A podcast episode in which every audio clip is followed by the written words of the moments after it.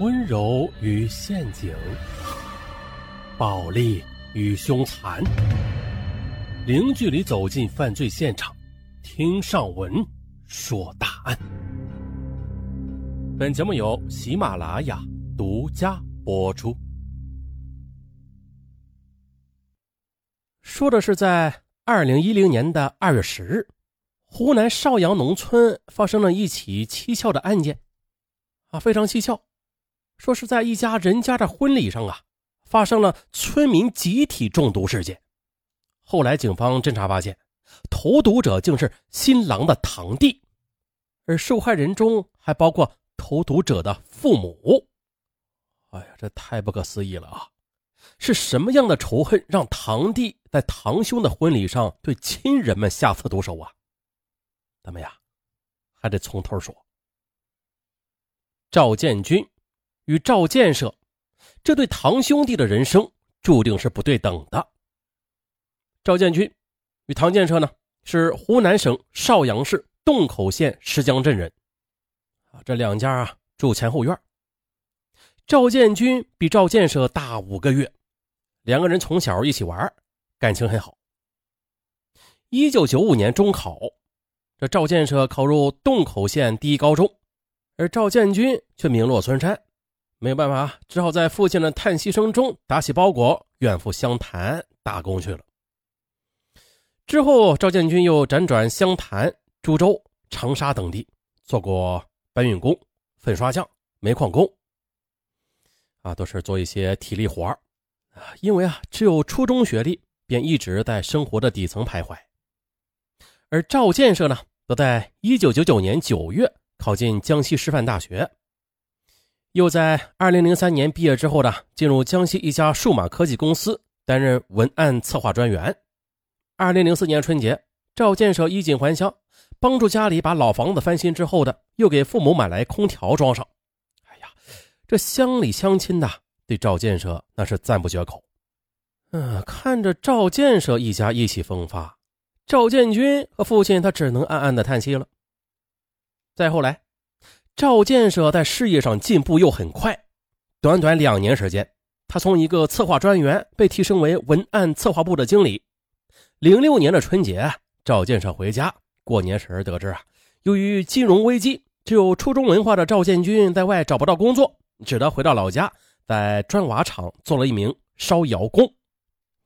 赵建设便提着礼物去看堂哥和大伯啊，还送给他们一台电暖气。哎，可没想到。大伯却不高兴，他说：“呀，你买这东西干啥呀？太费电了吧，我家用不起的。”赵建设又说：“啊，也就是冬天用那么几天吧，花不了几个钱的。”大伯又说：“你在外面混的有出息了，可是建军呐，他没有本事，啊，在砖瓦厂烧个窑也挣不了几个钱你你还是拿回去吧。”听大伯这么说，赵建军非常同情堂哥。他想了想，又说：“哎，大伯，要是哥哥不嫌弃的话，那就让他到我那里去干吧。我在那里还管一点事儿。”大伯听了很高兴，这赵建军也动心了。春节过后，赵建军便跟着赵建设来到南昌。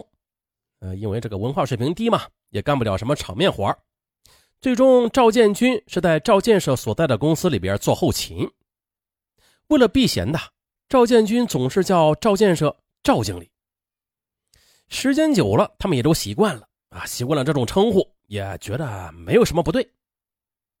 二零零七年春节的，赵建军和赵建设一起回老家过年，就在一家人吃团圆饭的时候，赵建军脱口而出的“赵经理”让父亲很不高兴，他当时就沉下脸来。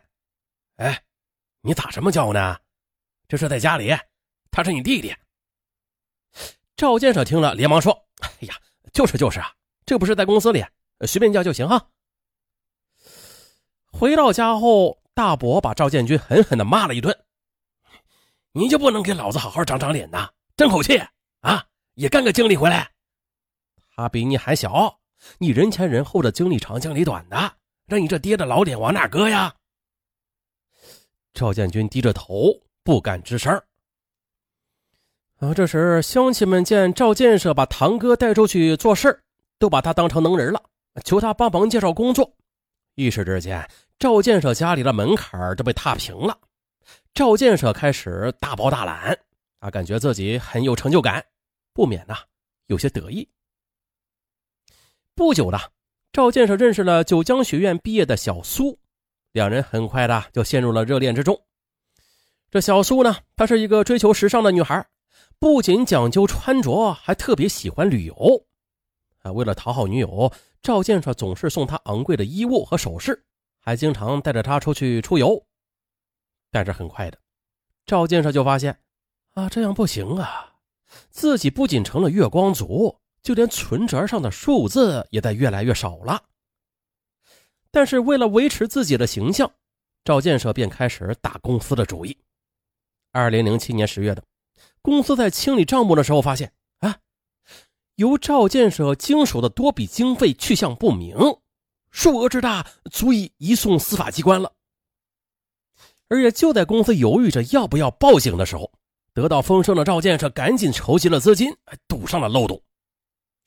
见他还款及时，啊，没有给公司造成损失，高腾就决定，嗯，不报警了，但是对他做出了开除的处理。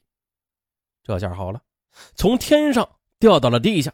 赵建设在失魂落魄的时候，又迎来了二零零八年的春节。这时候啊。由于为人做事勤奋不耍滑，赵建军他反而得到领导的赏识了，被提拔为后勤部的经理。这一时间，兄弟二人的境遇来了个翻天覆地的变化。啊，赵建军回到村里时，发现他们兄弟的换位成了村里爆炸性的话题了。大伯也是在各个场所里进行了宣传，所有人也都是在议论纷纷。整整一个春节。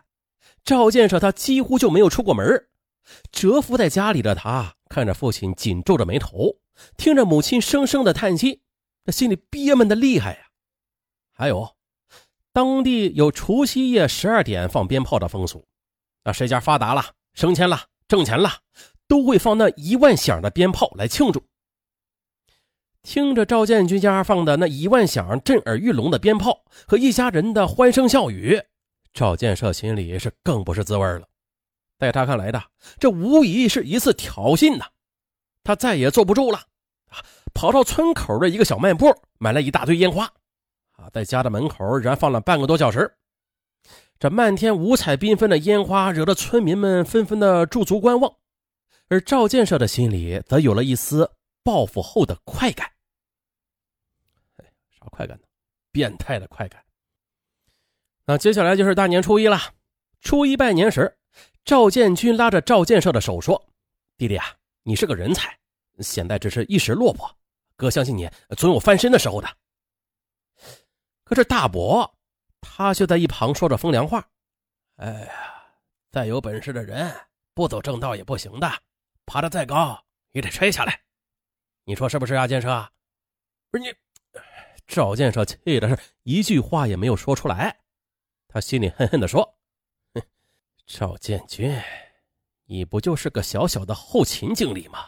管着扫扫地、烧烧开水，就至于张狂成这样吗？三十年河东，三十年河西，咱们走着瞧。”春节过后的赵建设又回到南昌，应聘进一家银行的信用卡部，向顾客推销信用卡。赵建设他有着极强的沟通能力，加上他工作勤奋。啊，又到一些知名企业和公司推销和办理信用卡都很顺利。在三个月之后呢，他通过试用期被正式留用，办理信用卡那业务提成很高啊，他的月工资最多时将近一万元。再后来，半年之后，他以业务第一的成绩被提升为业务经理，继而又被委以重任，被提升为大客户部经理。很快的，春节又来了，赵建设再次风光的回乡。也许是为了一雪前耻吧，每个上门拜年的亲朋好友，他都要发一张印着大客户部经理的烫金名片，说自己年薪十几万，仅仅年终奖就发了好几万呢。啊，这还不算，年后公司还要派自己出国去考察。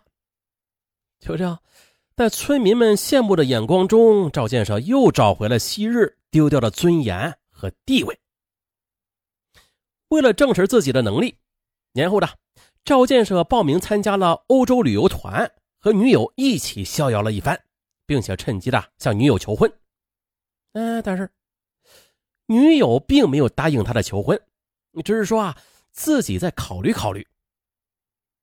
受了打击的赵建设认为，这女友是嫌他不够风光啊，于是啊，他每天不是送花就是送礼物，还经常请假陪女友去逛街，这心思啊一点也不放在工作上了。自然的，赵建设的业务量就直线下降，他又被降格为一名普通的业务员。祸不单行的女友趁机向他提出了分手，啊，又来了个祸不双行啊！一笔由他经手审查并且担保的十万元贷款被查出，客户提供了假证件，蓄意骗贷，啊，银行限定他在半年之内收回贷款，否则由他自己赔偿或者辞职。